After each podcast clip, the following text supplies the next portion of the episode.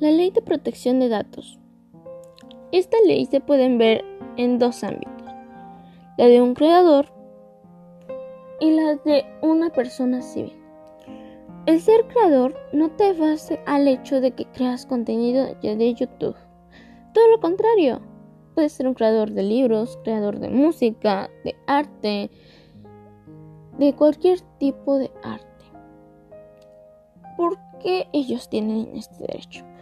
Porque si una persona trata de hacer algún trabajo de él suyo, él tiene el derecho y puede pelear lo que él hizo, lo que le dan como derecho de autor. Ahora, una persona civil. La persona civil, al momento de entrar a una red social, siempre te pide leer los términos y políticas de seguridad. Por eso es importante leer. Si usted pone acepto y no leyó que no la resguarda como se debe o no como usted gusta, usted no puede pelear porque ellos te lo dejan claro.